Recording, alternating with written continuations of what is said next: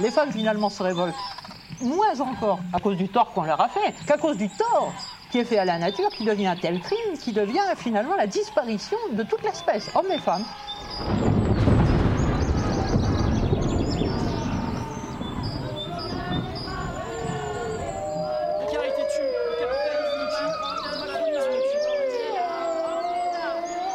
The world is waking up. And change is coming whether you like it or not. Je n'ai pas la démarche féline. J'ai le dos des femmes ancêtres, les jambes arquées, de celles qui ont partagé, de celles qui accouchent en marchant. Les sons terrestres. Ni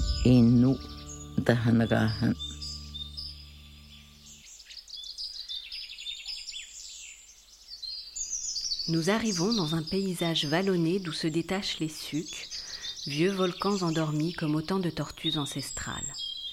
À leurs pieds, dans un bocage de haies basses et de murs en pierre noire, s'étalent des champs d'orge et de blé, des prairies, des vaches. Trois gendarmes bloquent la route et nous disent de nous garer plus loin. De retour à pied, nos sacs à dos sont minutieusement inspectés.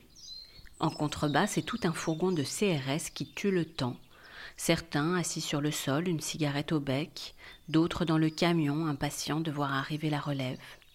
Une femme et un homme armés jusqu'aux dents s'avancent à notre rencontre. Papier, s'il vous plaît. Ils pianotent nos identités sur un smartphone. L'un d'eux remarque une faute de frappe dans mon prénom. Un fichage? Non, non, m'assure-t-on.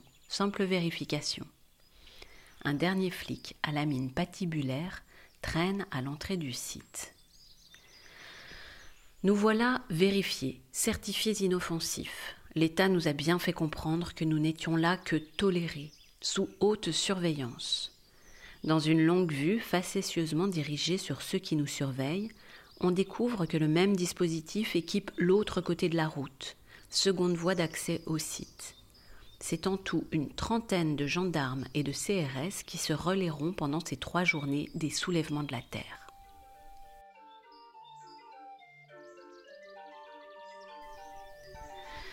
Nous arrivons dans un champ vivant et gai comme une fête foraine. Chacune, chacun semble trouver sa place et son rôle. Un ami me raconte comment tout s'est monté la veille en quelques heures seulement. Barnum, cantine, boulangerie itinérante et librairie militante, des palettes en guise de banc et des auvents pour se protéger du soleil. Là, une expo photo avec des insectes en grand format.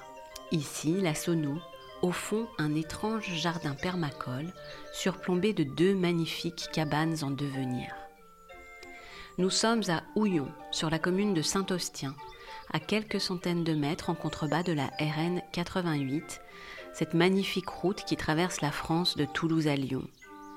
Laurent Vauquier, ex-chef de file des Républicains et actuel président de la région Auvergne-Rhône-Alpes, s'est fait un point d'honneur d'en poursuivre l'élargissement en deux fois deux voies entre Saint-Austien et le Pertuis.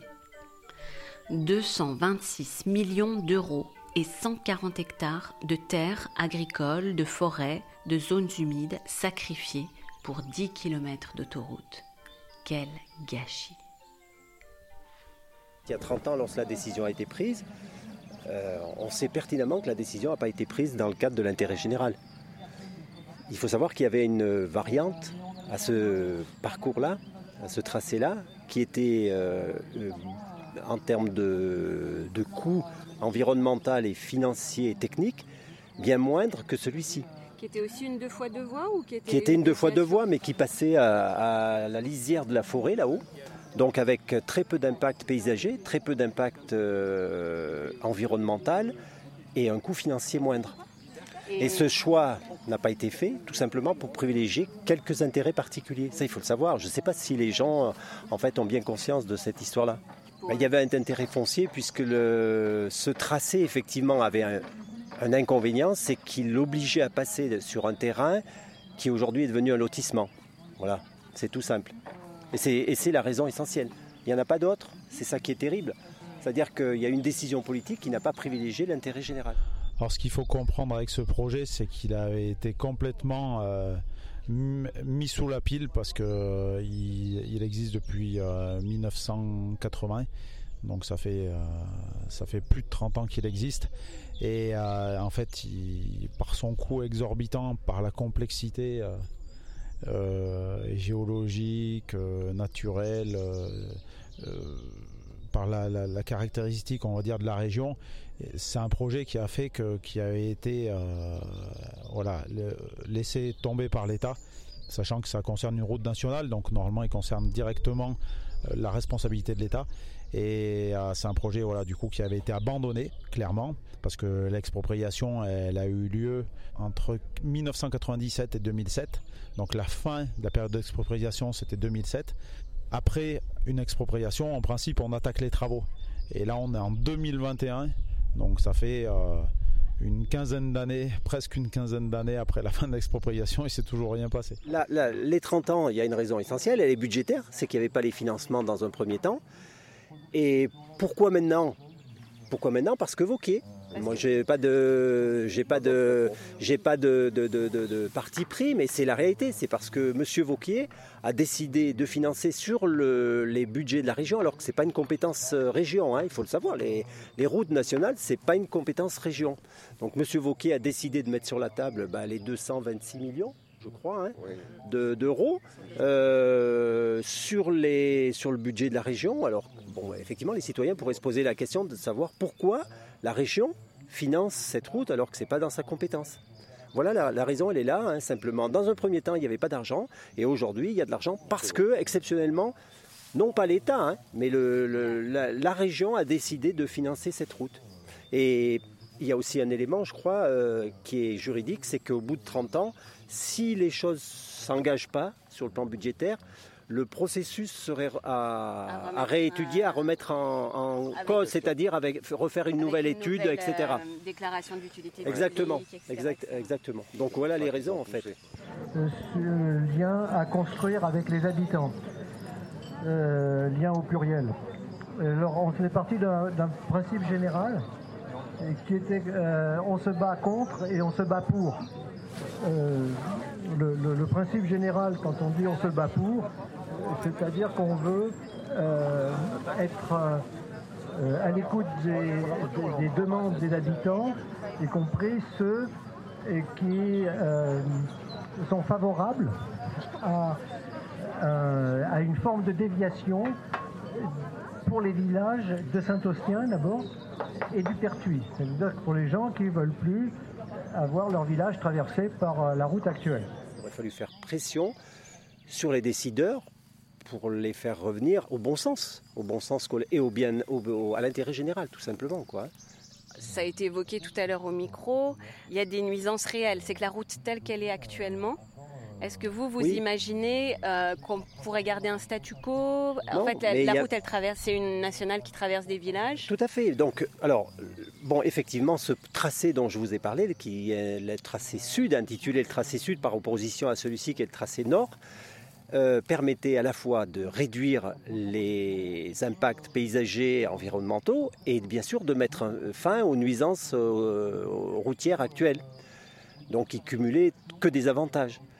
Et aujourd'hui, à mon avis, euh, mais je ne suis pas technicien, il y aurait la possibilité de trouver des variantes ou une nouvelle variante qui permettrait de préserver à la fois éviter l'impact environnemental actuel et puis euh, éviter les nuisances routières, euh, effectivement, mettre fin aux, nuisances routières. Mais encore faudrait-il avoir la, volonté et l'énergie de reprendre l'étude. C'est ça en fait qui est euh, dommageable, c'est que en gros on reste sur une étude qui a été faite il y a 30 ans, avec des idées comme vous venez de dire et une vision des choses d'il y a 30 ans, alors qu'il faudrait réactualiser les choses et revoir dans son ensemble. Enfin moi c'est mon avis. Mm, mm, mm. Voilà. Euh, donc, euh, les propositions qui émanent des, membres du groupe et sur lesquelles on s'est mis d'accord. Premièrement, prendre en compte les besoins de mobilité quotidienne des habitants. Deuxièmement, s'attaquer aux nuisances. Donc sécuriser l'existant et euh, si on fait une déviation, prévoir des indemnités, des rachats des maisons de façon sérieuse. Troisièmement, bien sûr, ce qui découle du point précédent, c'est proposer une solution alternative. Et pour ça, eh on n'a pas les compétences techniques et donc on chercherait un bureau d'études d'un peu militant euh, qui, euh, parce qu'on n'a pas non plus les, fonds pour payer un, bureau d'études. Euh, donc un, bureau d'études, je ne sais pas si ça existe, mais qui serait de sensibilité écolo.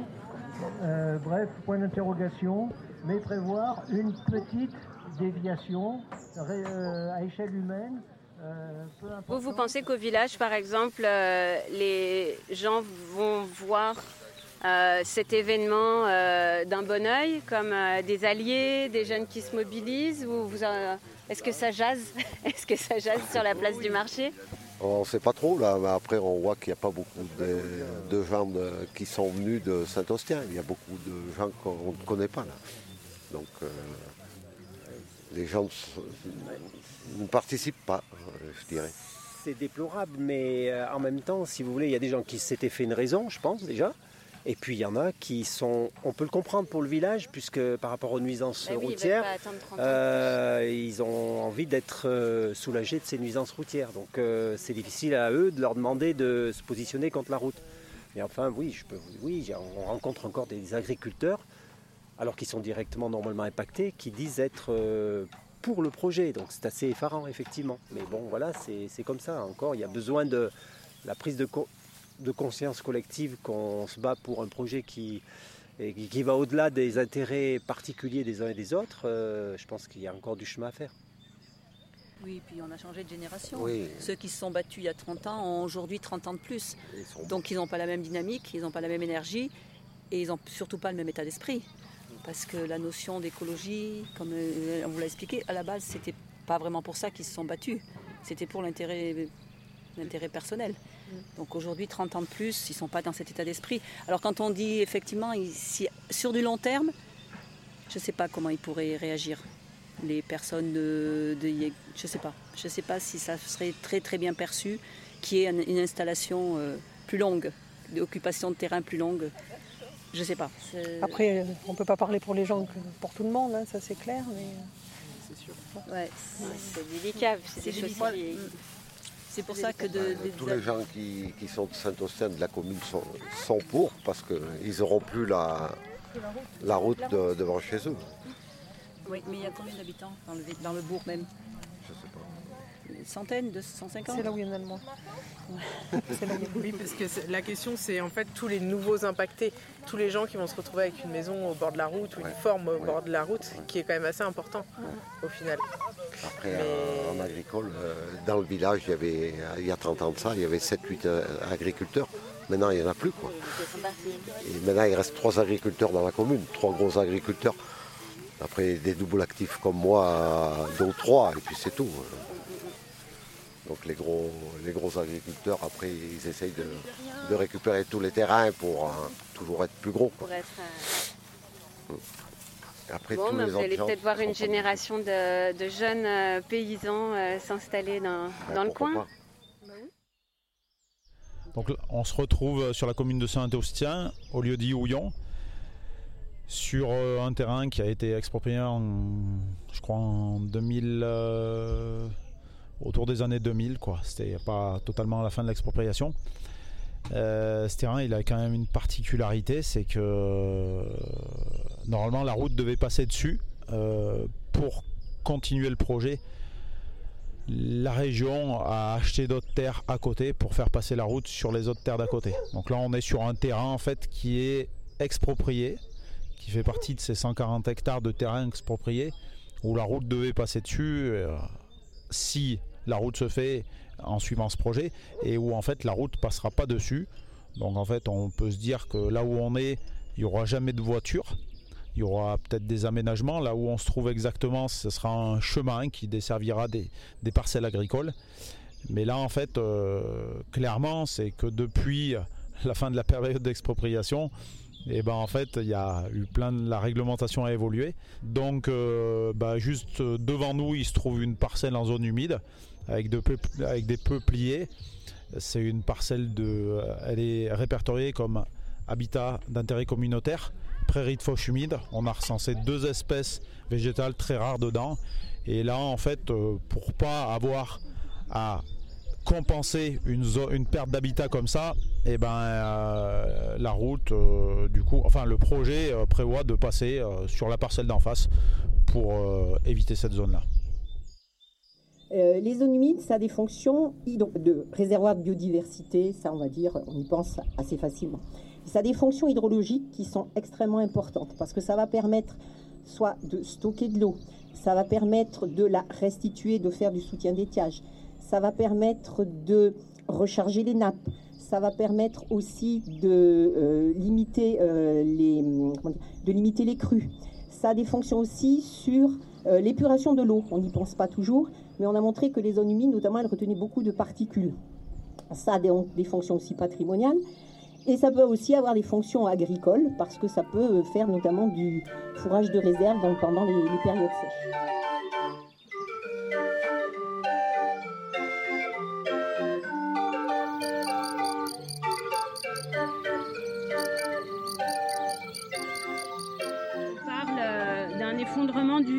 Qui a plusieurs symptômes. D'abord, euh, une euh, une réduction euh, de la biodiversité à travers les extinctions d'espèces. Vous avez sûrement vu passer ces chiffres entre 100 et 1000 fois plus d'extinction actuellement que ce qui se passerait dans la nature normalement, c'est-à-dire avec des cycles de euh, spéciation, euh, extinction, etc., qui fait qu'actuellement on considère qu'on est dans une période qu'on caractérise comme un sixième épisode d'extinction massive. Il y a un autre euh, symptôme de cette crise de l'effondrement du vivant qui est ce qu'on appelle la défaunation, c'est-à-dire que euh, le vivant sauvage euh, se mortifie, s'amenuise. Il y a moins de diversité, mais surtout il y a moins d'individus. Alors euh, pareil, hein, c'est toujours que des chiffres, mais il y a l'indice Planète Vivante qui est édité tous les deux ans. Cet indice, il signale par exemple que depuis les débuts des années 70, on a 60% des vertébrés sauvages terrestres qui auraient disparu. Donc là, c'est pas les espèces elles-mêmes, hein, c'est le nombre d'individus. Parallèlement, c'est pas qu'il y a moins de vivants parce que euh, la biomasse euh, des vertébrés domestiques explose littéralement. On a plus de poulets aujourd'hui sur la Terre que de n'importe quel autre oiseau de n'importe quelle espèce. Idem pour le cochon et les mammifères. Donc c'est pas qu'on a une crise du vivant, c'est qu'on a une crise du sauvage. On a une sur production de vivants domestiques, en fait. Puis encore, bon, après, on pourra en discuter. Est-ce que c'est du vivant? Parce que cette surproduction, c'est vraiment la production industrielle, la production animale industrielle. Et puis, un troisième euh, symptôme, qui est euh, la dégradation des milieux naturels, à la fois par euh, bah, leur disparition, hein, pure et simple, bétonisation, artificialisation, mais aussi par des dégradations moins directe. En particulier, ça nous concerne dans tous les cas de, création euh, de routes, d'autoroutes euh, et euh, d'infrastructures de transport en général. La fragmentation qui a un effet catastrophique sur les dynamiques naturelles, la fragmentation des milieux, la pollution aussi, pollution des sols. Euh, qui a un, gros impact sur la nature. Euh, la, réglementation du éviter, compenser, réduire. Séquence éviter, réduire, compenser. La promesse de l'équivalence écologique. C'est euh, se dire que ce qui est détruit à un endroit donné, ce qui va être refait à notre endroit, vaudra la même chose. Nous, au Conseil national de protection de la nature, notre rôle, c'est de, de, délivrer des avis, favorables, défavorables ou favorables sous condition, ce qu'on appelle la dérogation à la protection stricte des espèces. Et donc du coup, on évalue notamment cette séquence éviter, réduire, compenser, et est-ce que d'après nous, elle permet d'atteindre l'objectif d'absence de perte nette de biodiversité? Autant vous dire que du coup, on délivre beaucoup d'avis négatifs. Mais on nous dit, pas de problème, parce que le sage Loiramont, il a prévu un ratio de compensation. C'est-à-dire que le sage Loiramont dit, si vous détruisez une zone humide, il faut que vous compensiez par deux fois la surface de cette zone humide. C'est déjà bien, on se dit deux pour un, c'est bien, on faire des 20 hectares, mais vous en gagnez 40. Mais la ratio, ça va dépendre, on pourrait dire, en fait, il faudrait raisonner au cas par cas. C'est quelle est la fonction vraiment de la zone humide qui va être détruite Quelle est la fonction attendue de celle qu'on va restaurer Combien, Quel est le laps de temps qu'il va y avoir Est-ce qu'il y a un risque d'échec Et ça, c'est pas intégré. Donc on nous dit qu'on va restaurer pour 40, 40 hectares de donc on va créer 40 hectares de zones humides. Donc c'est là que ça pose problème parce que les zones humides ce sont essentiellement des prairies humides, donc avec beaucoup de, graminées ou ce qu'on appelle des, des avec des plantes on va dire un peu plus grandes. Et pour l'instant ce qu'on nous propose euh, comme terrain, c'est sûr qu'on ne va pas trouver des zones humides comme ça. Donc ce sont des parcelles qui sont morcelées, c'est réparti sur les, communes d'Arol, il doit y avoir Saint-Geur, il y a Chanclose, il y a Fresnay-la-Cuche, il doit y avoir Lantriac, j'en oublie peut-être une commune. Donc c'est morcelé, c'est pas tout près. Ensuite, ce sont des parcelles d'épicéa, en fait, qui ont été installées sur des zones qui étaient un petit peu humides avant, qui avaient été drainées. Donc on va dire, bah, il va falloir colmater les drains, il va falloir couper tout ou partie des épicéas, et après on va recréer une zone humide. Donc c'est sûr qu'avant d'arriver à une compensation euh, complètement écologique, il va falloir un laps de temps important. Euh, ça pose, enfin on peut se poser des questions justement sur même la gestion quand même de ces parcelles. La plupart ce sont des parcelles communales actuellement. Euh, qui ont été gérées par l'ONF. Ça veut dire qu'il y avait des petites zones humides, on les a détruites pour planter des épicéas. Puis maintenant on dit, bah, tiens, ça pourrait servir pour compenser, pour refaire des zones humides. Donc la logique de notre, euh, de notre, système. Là, pour parler de la compensation physique, c'est-à-dire on va aller mettre en face d'une zone humide détruite euh, un essai de reconstituer une zone humide, donc la plupart du temps sur une zone déjà naturelle, on va aller mettre en face d'hectares euh, détruits bah, des hectares qu'on va protéger. Mais en fait, ça, c'est penser que, enfin, c'est oublier qu'on a une planète qui est finie en termes de surface et que quand on détruit quelque chose, quand même on protège un autre endroit, en fait on a quand même détruit quelque chose. Et que si on se comporte comme ça, euh, de fil en aiguille, on va finir par détruire toute la planète. Enfin, en fait le principe même de compensation, le, le penser, c'est se dire qu'on a des, pièces de rechange pour notre planète, quoi, ou qu'on a une planète qui est étendable euh, à l'infini. Et donc ça, ça, ça nous choque profondément. Euh, il y a un peu le problème ici, par exemple, une, mare avec, euh, il y avait, je crois, 2000 tritons. Euh, c'est dans une forêt urbaine, périurbaine, on va dire. C'était pour le métro du Grand Paris. si une mare accueille tant de tritons, c'est qu'elle a des conditions chimiques, pédologiques, environnement, dans l'environnement proche qui sont favorables à ces tritons. Là, il a été décidé de tous les capturer, de les déplacer dans une autre mare qui se situait à, un kilomètre d'ici, en disant bah, il n'y a pas de tritons dans cette mare, ils vont être bien. Non, s'il n'y a pas de tritons dans cette mare, c'est qu'il y avait une raison pour laquelle les tritons n'y allaient pas. Donc ils ont tous été déplacés là, ils ne sont pas restés, on ne sait pas ce qu'ils sont devenus, adieu. La mare a été supprimée. Et les mesures compensatoires pour cette mare ont été faites à 5 km de là, euh, derrière 5 autoroutes, donc euh, ce n'est pas du tout les mêmes populations. Et en plus, euh, elles ont été globalement, une mare a été creusée, mal faite, bref. La logique qui est la leur, c'est qu'un espace à un endroit donné vaudra bien un autre espace à un autre endroit. Et en fait, c'est ça aussi qui est fondamentalement euh, là-dedans, au-delà de la question. Évidemment, il y a des arguments écologiques pour dire que, effectivement, une zone humide à un endroit donné ne vaudra jamais une zone humide à un autre endroit, parce qu'elle n'a pas la même fonction. Et en fait, dans leur logique, pour eux, vraiment, les aménageurs, c'est simple, ils font de l'écologie comme ils font des autoroutes, littéralement. Avec les mêmes machines, en général, creuser une mare, c'est la même machine qui a fait le remblai qui va faire la mare à côté. Et aussi, euh, vraiment, pour eux, ils ont une vision de l'espace qui est vue d'en haut, qui est une carte, qui est un orthophotoplan, et sur lesquels on trace des lignes, et en fait on va déplacer des marques comme on a fait le tracé d'autoroute, mais vraiment littéralement. Ces personnes-là disposent de l'espace. Vraiment, ils ont eu un rapport très ingénieur, euh, constructeur de ça. Et pour eux, une route à un endroit vaut bien une route à un endroit donné, et pareil pour une mare ou une zone humide. On a, euh, on a énormément de cas de figure où, un, les bases écolo de l'écologie ne sont pas respectées, de deux, euh, soit on ne sait pas faire en termes de génie écologique, et même quand on sait faire, que c'est bien fait, il y a un autre souci, c'est que souvent c'est pas suivi dans le temps, très peu, et que ça se dégrade assez vite. Et sur le terrain, qu'est-ce que j'ai vu? J'ai vu les zones d'hivernage défrichées en plein hiver, avec des gros engins qui passent, qui tassent les galeries, qui enterrent vivants tous les amphibiens. Alors après le printemps, bah, il y a quelques grenouilles rousses qui résistent, qui viennent pondre des œufs. Normalement, on était censé venir les ramasser pour les mettre dans des mares de remplacement il faut savoir que euh, quand un, un, tétard naît euh, sur une mare, il revient en général l'année d'après. Donc le mieux, c'était de prendre l'amphibien auparavant pour l'emmener sur la, mare de remplacement. Bon, ben tout ça, je pense qu'il y a un problème de compétence. On sait, on sait pas faire. On ne sait pas faire, en tout cas sur le terrain, on ne le voit pas du tout appliqué. Pourtant, c'est marqué noir sur blanc dans toutes les mesures qu'on trouve dans l'arrêté préfectoral. Il y a un grand écart entre ce que les entreprises sont capables de faire et puis ce qui est dit sur le papier. Typiquement, sur ce projet-là, on a délivré un avis défavorable, ce qui peut euh, parfois conduire à l'abandon du projet, mais c'est un avis qui est simplement consultatif, dont le préfet ou le ministre, selon les espèces concernées, euh, se saisit, et c'est lui qui, en, tout, en, connaissance de cause, avec tous les éléments qu'il a sous sa main, décide ou non d'autoriser le, dossier. Donc ici, on est dans un cas où, malgré l'avis négatif du CNPN, le préfet a autorisé le dossier. Les zones humides, ce sont quand même les écosystèmes qui sont les plus menacés, qui ont été les plus détruits ça n'a pas bonne réputation d'une manière générale. Euh, c'était les marais, euh, c'est humide, c'est gadouilleux, on s'enfonce, euh, on ne peut pas y rentrer en machine. donc le tribut, notamment par la mise en culture, a été assez lourd dans, notre secteur sur la Haute-Loire. Par exemple, il y a un immense marais à Darsac. donc de l'autre côté du puits, c'est du passé. Donc il y a beaucoup de zones humides qui ont disparu.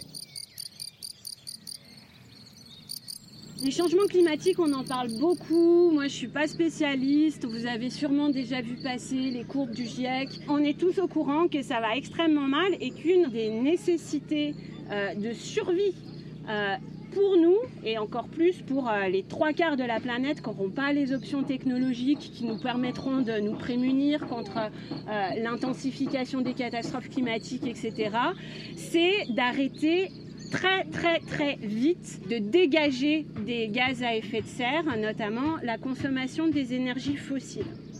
Les routes, c'est comme des tuyaux, c'est la mécanique des fluides qui régit le transit des bagnoles et des camions, c'est que plus tu peux en mettre, plus il y en a.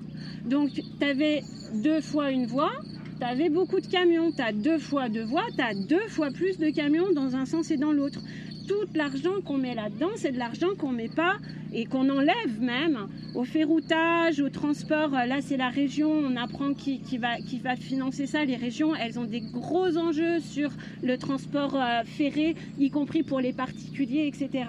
Donc évidemment que d'un point de vue climatique, aujourd'hui, ce qu'il faut, c'est fermer des routes. En fait, il faut se le dire, il faut fermer des voies euh, parce que ça ne tiendra pas, ça ne fait aucun sens de penser qu'on va multiplier. Non seulement ça ne fait aucun sens, mais c'est écrit dans la fameuse stratégie nationale bas carbone qu'on va ralentir la croissance des véhicules personnels et euh, des poids lourds. Pour celles et ceux qui prennent au sérieux la question du devenir de la Terre et du devenir de la planète, le métier de paysan, c'est la manière concrète et pratique de la prendre le plus au sérieux. C'est-à-dire que là, dans les 10 ans qui viennent, comme on l'a dit, il y a la moitié des exploitants qui partent à la retraite, il y a tout un tas de terres qui vont changer de main.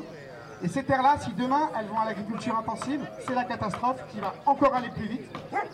Et du coup, c'est sûr qu'il y, a quelque chose à trouver dans euh, le lien entre l'engagement de plein de jeunes aujourd'hui sur la question climatique et euh, la vocation paysanne euh, comme, euh, comme une espèce de, débouché ou de, ou de perspective positive et constructive là-dessus. Prendre l'environnement au sérieux, c'est pas simplement faire des marches climat, signer des pétitions et tout, c'est aussi instituer un rapport quotidien, une relation quotidienne au vivant bah, pour nourrir ses semblables. Et c'est ça le métier de paysan, c'est ça qui fait que c'est beau, et c'est ça qui fait qu'on peut y trouver du sens et construire une vie autour de ça. Et puis le troisième péril, c'est ce qu'on pourrait appeler l'hétéronomie alimentaire. En fait, c'est ce qu'on hérite de euh, bah, finalement de la mondialisation, euh, de la dérégulation des marchés, de, cette idée complètement maniaque que euh, la bouffe, hein, ça pourrait être une marchandise comme les autres, et qui fait qu'en fait, on, s'est mis dans des situations collectivement où on est totalement hétéronome, c'est qu'on est incapable euh, de se nourrir. Alors c'est un problème évidemment humain, social, philosophique, tout ce que vous voulez, mais c'est un problème écologique aussi, parce qu'en fait ça veut dire qu'on se comporte comme une population qui n'a aucune limite biophysique instanciée par euh, les réalités, les, espèces d'incompressibles écologiques que sont la disponibilité des terres, la capacité de charge des milieux, notre capacité sociale à s'organiser pour produire, transformer, distribuer, etc. Pour parer euh, au caractère euh, extrêmement exigeant et à l'engagement exigeant que ça, que ça comporte une activité paysanne, c'est l'idée de promouvoir et multiplier les formes collectives d'installation euh, dans le sens où euh, en face, euh, les cumulards, alors eux, ils innovent beaucoup dans les montages sociétaires. Et il y a plein de, ils développent, déploient plein de formes. Et, nous, d'un autre côté, en face, bon voilà, il y a de plus en plus de GAEC, il y a des gens qui commencent à se monter en coopérative, en SCOP, en STIC, en petite coopérative à échelle humaine. Il y a plein de formes à chercher comme ça. Et, c'est sûr que en plus du boulot extraordinaire qui est déjà fait par, par les ADR et, la CONF, il y aurait quelque chose à, chercher autour de l'accompagnement. C'est quoi s'installer en collectif? C'est quoi prendre des décisions ensemble, travailler ensemble? Parce que ça, a des côtés allégeants, mais ça aussi, ça rajoute des enjeux euh, qu'il ne faut pas prendre euh, à la légère, quoi, et qui sont assez importants. La réalité, c'est qu'il y avait 12 agriculteurs, les 12 agriculteurs qui étaient touchés par ce tracé en l'occurrence, et qui étaient contre ce tracé, qui se sont mobilisés, mais il n'y a pas eu derrière la mobilisation qu'on a aujourd'hui, ce qui est tout à fait dommageable. Pour eux, pareil, un espace agricole à un endroit donné vaudra bien un espace agricole à un autre endroit donné. Quoi. Et donc ça, implique aussi du coup les agriculteurs, comme on le voit donc là dans cet espace-là, on est sur euh, donc une, belle, euh, un ensemble de belles prairies qui sont en fait des espaces agricoles. Et donc c'est les agriculteurs qui vont devoir mettre en place ces mesures compensatoires. Et donc, en fait, sur la question foncière, alors pour parler déjà de la compensation physique, là, on va mettre des hectares en face d'hectares. Ça crée un gros problème de pression foncière parce qu'il hum, y a des opérateurs publics là, qui commencent à faire des réserves foncières, enfin qui font des, des grosses réserves foncières. Et à travers ce mécanisme-là, en fait, euh, des, des, terres où il y avait des, des baux ruraux, donc le, bail rural en France, c'est protecteur pour les paysannes et les paysans. Et donc des terres où il y avait des beaux ruraux euh, passent en fait euh, dans cette réserve foncière. Et au lieu d'avoir un bail rural, ce qu'on propose aux, personnes qui travaillent la terre, c'est d'avoir une mise à disposition. Et ça, en fait, ça précarise vachement le monde agricole parce que cette mise à disposition, en fait, elle est révocable à n'importe quel moment. C'est beaucoup moins protecteur que le, fermage, le, bail rural. Et donc pour aller installer des jeunes, par exemple, sur ces terres-là, en fait, c'est impossible parce qu'on ne va pas s'installer sur 10 hectares mis à disposition pour que deux ans plus tard, euh, Lafarge ou Vinci ou je ne sais qui euh, décide qu'en fait, euh, bah non, c'est plus mis à disposition. Donc ça, c'est pour la compensation physique. Et après, il y a un, problème aussi, c'est qu'il y a des notions maintenant de compensation collective agricole qui font qu'on peut compenser des hectares détruits euh, en, mettant des hectares en face qu'on va aller protéger en faisant des réserves naturelles ou je ne sais quoi. Mais on peut aussi compenser les hectares détruits euh, par des fonds en fait financiers qu'on va aller euh, donner donc à des, donc, des organisations professionnelles agricoles. Et c'est très opaque ce mécanisme-là, donc ce qui fait qu'il y a de l'argent qui est donné à des organisations professionnelles agricoles, mais les organisations qui sont choisies ou les projets qu'on choisit de financer, euh, il n'y a aucune transparence là-dessus. Et, ça, ça, encourage aussi la complaisance de certaines organisations professionnelles agricoles envers les, projets destructeurs euh, de zones humides ou de, euh, de fonciers agricoles, parce qu'elles se disent qu'ensuite elles vont avoir plus d'argent, donc qui est dédié souvent à de l'animation, donc c'est très flou l'animation, on peut animer ce qu'on veut, quoi. Alors le, tracé nous annonce 29 fermes impactées, mais il faut savoir que sur ces 29 fermes impactées, il y, a, il y en a la moitié à peu près qui sont des, paysans qui ne sont pas euh, directement sur le tracé, qui leur ferme est un peu loin, donc c'est juste quelques parcelles, donc cela en fait ça les impacte franchement pas du tout. Et puis euh, sur les, on va dire la dizaine de paysans qui restent, il y en, il y en a que 5 à peu près qui ont des gros enjeux pour leur, pour leur ferme. Et les cinq restants en fait sont arrivés à, à, à, concilier euh, leur ferme et la déviation. Et puis euh, donc du coup en fait c'est pour ça que l'État il n'a pas trop pris de précautions pour cinq agriculteurs qui, a été, qui allaient rester vraiment sur le carreau. Désolée de vous couper dans la discussion, il y a juste deux petits problèmes techniques. Euh, il faudrait enlever la voiture blanche qui est là. Je sais pas du coup si elle a quelqu'un qui est par ici, mais en fait elle gêne, on peut pas passer les camions. Ah, la grise euh, Ouais, celle qui est juste là, ouais. Merci. Et euh, aussi, il y a le, four à pizza qui est coincé à Saint-Austien. du coup, il faudrait 6-7 personnes motivées pour aller aider à décoincer le four à pizza. Je vous laisse voir avec euh, la personne qui est là, qui a le contact du four à pizza, et il faudrait euh, se motiver pour aller aider à débloquer le four. On nous a dit euh, récemment qu'au niveau de Saint-Austien, il y avait un certain nombre de glissements de terrain et de maisons, euh, de maisons qui étaient fissurées, etc. Et qu'en fait, euh, au niveau géologique, le tracé actuel, il est, euh, il est assez dangereux. Enfin, qu'il pourrait y avoir des, dégradations sur la route dans les temps à venir, et qu'au niveau du Pertuis, c'est plutôt qu'il y a beaucoup d'eau, beaucoup de sources, etc. Et voilà, est-ce que vous pouvez nous en dire quelque chose de votre savoir plutôt d'expérience après, nous, on, sait bien qu'on est dans des zones humides. Donc, euh, après, ils ont fait des études et donc ils se sont rendus compte, à mon avis, que justement, il fallait faire des talus plus larges. C'est pour ça qu'ils ont racheté encore un peu plus large. Oui, et de toute façon, on n'est pas technicien, mais ce qu'on nous avait dit à l'époque, c'est que le, tracé donc, qui a été euh, choisi, c'est le, le, tracé qui nécessite les investissements alors, financiers, mais également les investissements techniques, c'est-à-dire euh, en fait on, arrive au point le plus bas pour aller au point le plus haut. On ne peut pas faire pire.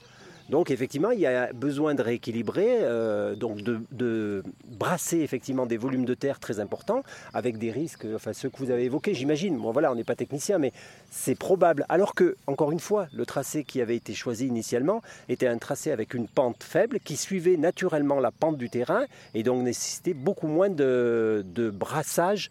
Euh, de brassage de terrain. Enfin voilà, donc euh, elle passe là-haut et on est au point le plus bas de la commune. la route va passer là-haut, vous voyez. Hein. Quand on quand on a discuté, euh, quand on a discuté pour l'avenir de la lutte, il y a un petit groupe de, de, personnes qui s'est réuni autour de la lutte foncière pour essayer de trouver des, des, solutions, des pistes pour euh, réfléchir à cette lutte foncière. Et euh, l'agriculteur qui était exproprié s'est joint au groupe de discussion et euh, bizarrement, euh, je pose la question en disant euh, Toi, tu raconte-nous ce que tu as vécu. Raconte-nous quand est-ce que tu t'es fait exproprier ton terrain, ce que demande la région maintenant, maintenant est-ce qu'ils vont te reprendre du terrain Et là, en fait, l'agriculteur nous dit et ben donc là où on se trouve pour discuter, ça c'est un terrain qui a été pris par expropriation, mais juste en dessus, là où vous êtes en train de faire vos cabanes, et ben c'est un terrain en fait où la région me, demande de l'acquérir. Et euh, j'ai eu beaucoup de pression. J'ai cédé au chantage, j'ai signé un papier de promesse de vente. Et ben en fait, je suis plus d'accord. Je, je, je m'aperçois que vous êtes en train de résister, que la résistance euh, prendre du crédit et je veux, euh, je, me permets de me joindre à vous pour, pour, pour, qu'on puisse s'opposer à ça. Donc je lui dis, bah, du coup, ces cabanes, en fait, euh, elles pourront ne. Y aura. Finalement, elles sont, elles sont sur un terrain privé, il me dit oui.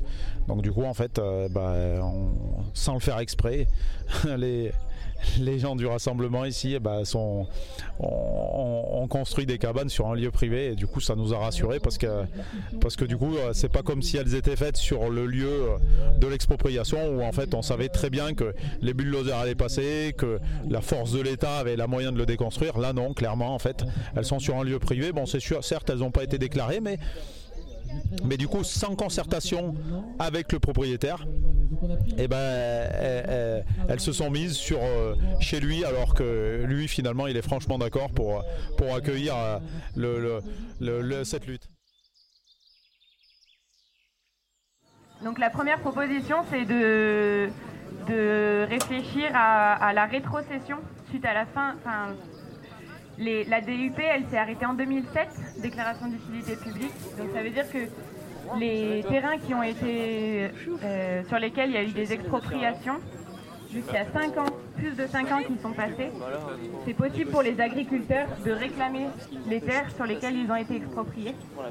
Donc il y aurait un peu un, travail du collectif pour euh, pouvoir euh, un peu regrouper ces gens-là et, essayer de débloquer une procédure en justice pour récupérer les terres, qui entraîne euh, notamment des frais juridiques. Donc il y a eu des propositions de soirées de soutien, tout ça, pour arriver à avoir des sous.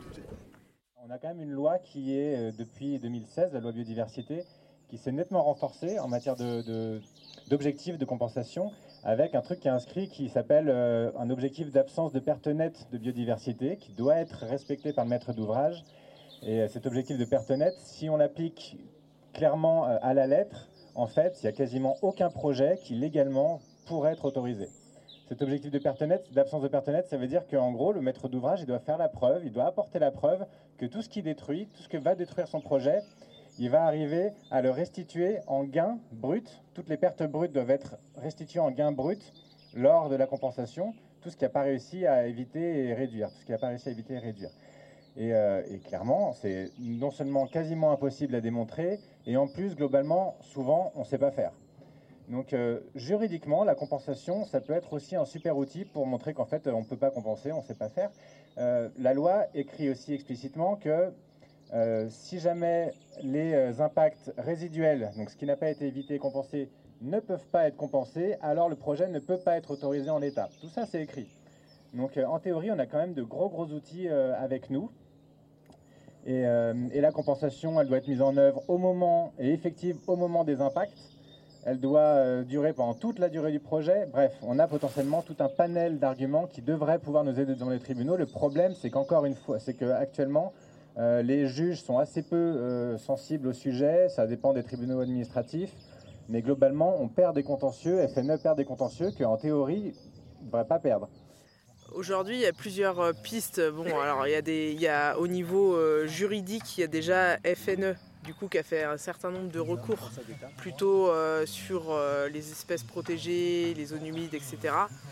Et là, euh, le collectif est en train de regarder au niveau du, droit foncier, puisque, enfin, il y a plusieurs pistes, mais il y aurait par exemple sans doute la possibilité de de déclencher des démarches de rétrocession de terre, parce qu'il y a des gens, ça fait tellement longtemps qu'ils ont été expropriés, qui pourraient sans doute demander, il faut voir avec des avocats euh, qui s'y connaissent en droit foncier, euh, qui puissent demander la rétrocession de leurs terres, euh, puisque le projet est toujours pas abouti. Quoi. ensuite, il y a encore des gens qui n'ont pas vendu leurs terres. Et ils sont un peu dépêchés de commencer les travaux avant les régionales, alors qu'il y a des gens qui n'ont toujours pas vendu. Donc il y aurait l'enjeu de faire un, un groupe des gens qui n'ont toujours pas vendu. Donc voilà, pour un peu les pistes. Non, mais vous avez raison. Hein. Il y a ces pistes juridiques, celle qui est en Conseil d'État encore, effectivement, qui a pas été, sur lequel il n'a pas été statué. Ça, c'en est une. Sur la dimension foncière, il faut savoir qu'il avait été, d'ailleurs j'ai entendu un élu qui s'est prononcé, décisionnaire, en disant qu'il y avait des compensations financières qui avaient été faites ou qui seraient proposées, il n'y en a jamais eu. Au jour d'aujourd'hui, je n'ai pas connaissance d'un agriculteur à qui on a fait des compensations financières. On a fait des processus d'expropriation où on a payé très mal d'ailleurs les terres, puisque le processus d'expropriation valorise à des prix très dérisoires les, terrains. Mais il n'y a jamais eu de compensation financière à, ce jour. Donc euh, le, collectif des naturalistes en lutte, c'est entré dans la lutte euh, de Notre-Dame-des-Landes euh, en automne 2012. Donc c'était l'opération César. Et euh, quelque part, l'opération César, euh, donc la, première tentative d'expulsion de la ZAD qui a, été une magnifique opération, qui a créé la ZAD telle qu'on la connaît, on va dire, a, voilà, déclenché cette idée-là. Donc il y a d'autres naturalistes dans le réseau associatif qui ont dit allez, c'est maintenant, faut y aller. Dans mon association, ces gens-là ont, découvert qu'il y avait un salarié botaniste qui qui vivait sur la ZAD, du coup c'était ouf, banco. C'est mieux que les avions ça.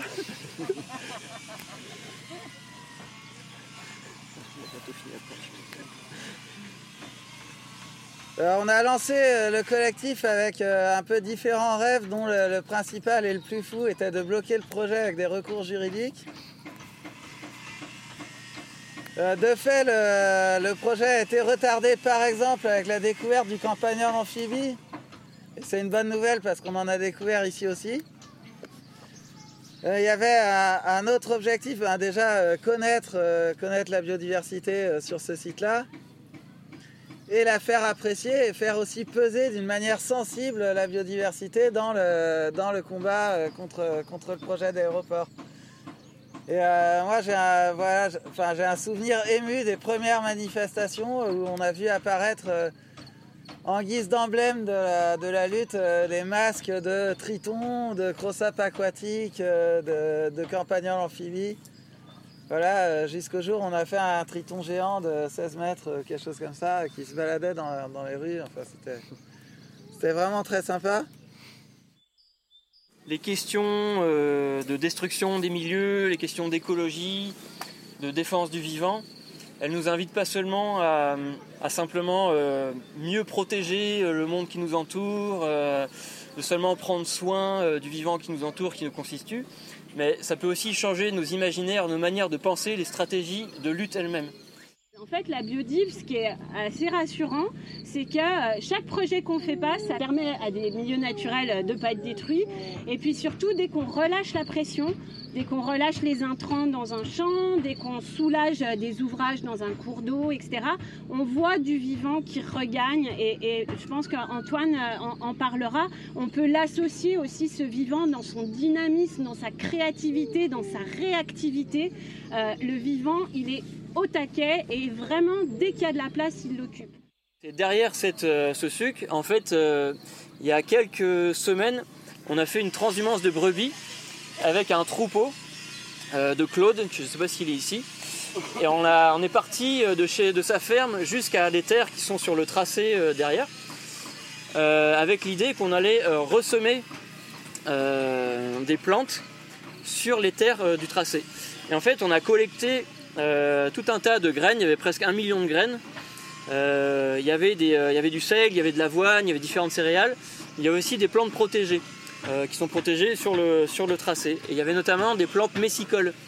Et les plantes messicoles, c'est les plantes qui poussent dans les cultures, qui sont les adventistes des cultures, comme le coquelicot, par exemple. Et en fait, c'est des plantes qui ont accompagné la migration des populations agricultrices du Moyen-Orient jusqu'en Europe, et qui sont toujours restées finalement dans les cultures.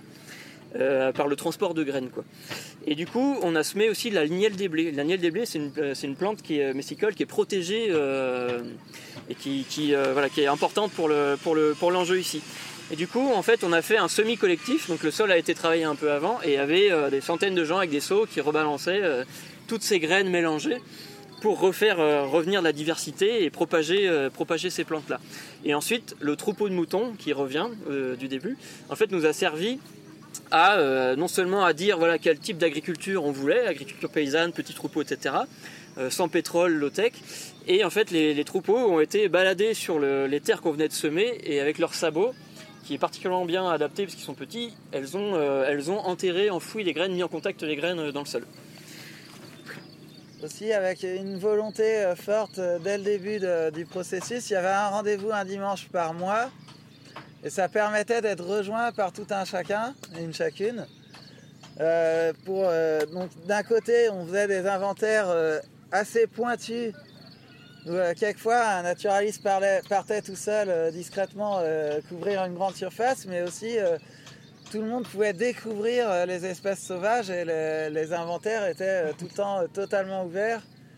Donc il y avait un côté découverte en même temps qu'il y avait un côté inventaire, et ça dès le début. Donc ça a permis aussi ben, d'enclencher un processus de, découverte, de balade. Et euh, maintenant, enfin, je suis super heureux de voir que comme une lutte par ici, euh, naturellement, elle s'accompagne de balades naturalistes. Quoi. Et euh, voilà, ça c'est une évolution intéressante et ben, de découvrir qu'on ne lutte pas seul. Voilà, pour retomber un peu sur nos pattes qu'on utilise au nombre de 2 pour ce qui nous concerne, mais au nombre de 4 ou de 6 pour, ou de 8 pour beaucoup de nos amis. Sur les, contestations locales, ce qui est intéressant, c'est de noter que euh, l'équivalence écologique est d'autant plus élevée, enfin, c'est-à-dire que le, nombre de mesures compensatoires sont d'autant plus importantes que euh, les contestations sont fortes. Quoi. Et qu'en général, la valeur d'une zone humide, elle, elle, prend d'autant plus de valeur environnementale qu'il y a des barricades autour, de façon, euh, façon écologiquement une sorte de, subtilité. Et parce qu'en fait, effectivement, ces espaces-là, ils valent à partir du moment où ils sont défendus. Et si un espace écologique n'est pas défendu, sinon uniquement du point de vue de l'écologie, avec euh, voilà, euh, le bureau d'études qui passe et qui fait son étude pour, le, pour l'aménageur, eh bien ces espaces-là vont pas être très valorisés. Un usage euh, des espaces boisés dont j'ai pas parlé, qui n'est pas dû au collectif Abracadabois, c'était avant, mais qui était un usage d'habitation en fait, en tout cas dans tout le moment de la ZAD jusqu'à la première opération de tentative d'expulsion donc, de l'automne 2012 il y avait des gens qui habitaient dans, les, dans, les, dans certaines des forêts, des espaces boisés, dans les arbres. Et ça a été à la fois un usage d'habitation, mais qui était pensé comme un usage de résistance. Donc je ne sais pas s'il faut le penser comme on utilisait les arbres pour, ou on était en collaboration avec les arbres pour pouvoir ralentir des opérations policières. Mais de fait, euh, ça a été des moments forts de résistance au moment, à l'automne 2012 dans la forêt de Roanne et qui ont, euh, et qui ont, voilà, qui ont eu leur efficacité de, pour ralentir les forces de l'ordre. On peut dire que la ZAD a protégé le bocage, mais que le bocage a protégé la ZAD. Et il en est de même de la forêt de Roanne, où effectivement les, les opérations policières étaient vraiment très longues pour euh, détruire des habitats très légers qui étaient dans les arbres. Les moments de l'opération César qui se sont passés euh, dans, la forêt de Roanne ont vraiment été des moments de basculement historique. Et après, suite, euh, suite à l'opération César, il y a une sorte d'accord avec la forêt où l'assemblée des personnes qui vivent sur la ZAD ont décidé qu'on n'aurait plus d'habitat dans la forêt euh, puisque le rôle défensif direct était passé et que du coup il fallait laisser la, forêt à sa tranquillité. Alors faut, faut imaginer les ornières qu'il y avait dans la forêt quand les télescopiques de gendarmerie sont, passés. Et aussi les, ben, les, milliers de petits sentiers euh, qu'on a courus à travers bois nuit et jour avec nos petites frontales en se vautrant dans la boue de temps en temps parce que c'est important. Euh, donc voilà, on, a décidé de laisser la forêt un peu se régénérer. et après, jusqu'à l'utilisation très très modéré par la. Je pense que le seul, le seul, euh, le seul, euh, je dirais le, seul, la seule action qui aura une, euh, portée décisive à mon avis sur l'issue de ce projet, c'est la, c'est la mobilisation collective qui est en train de prendre forme. Hein. Et moi, je, oui, oui, je, remercie beaucoup euh, toutes les, générations et surtout les générations, je dirais les nouvelles générations qui se mobilisent aujourd'hui et qui ne sont pas concernées, hein, qui défendent ici bien sûr ce que vous venez d'évoquer tout à l'heure, c'est-à-dire la planète dans son ensemble. Hein. Euh, mais euh, voilà, au-delà de cette, cette volonté, ben, on sent que c'est peut-être ça qui peut à un moment donné mettre la pression sur les décideurs pour peut-être envisager, en tout cas réactualiser le projet. Ce week-end aura été un lieu de rassemblement euh, de,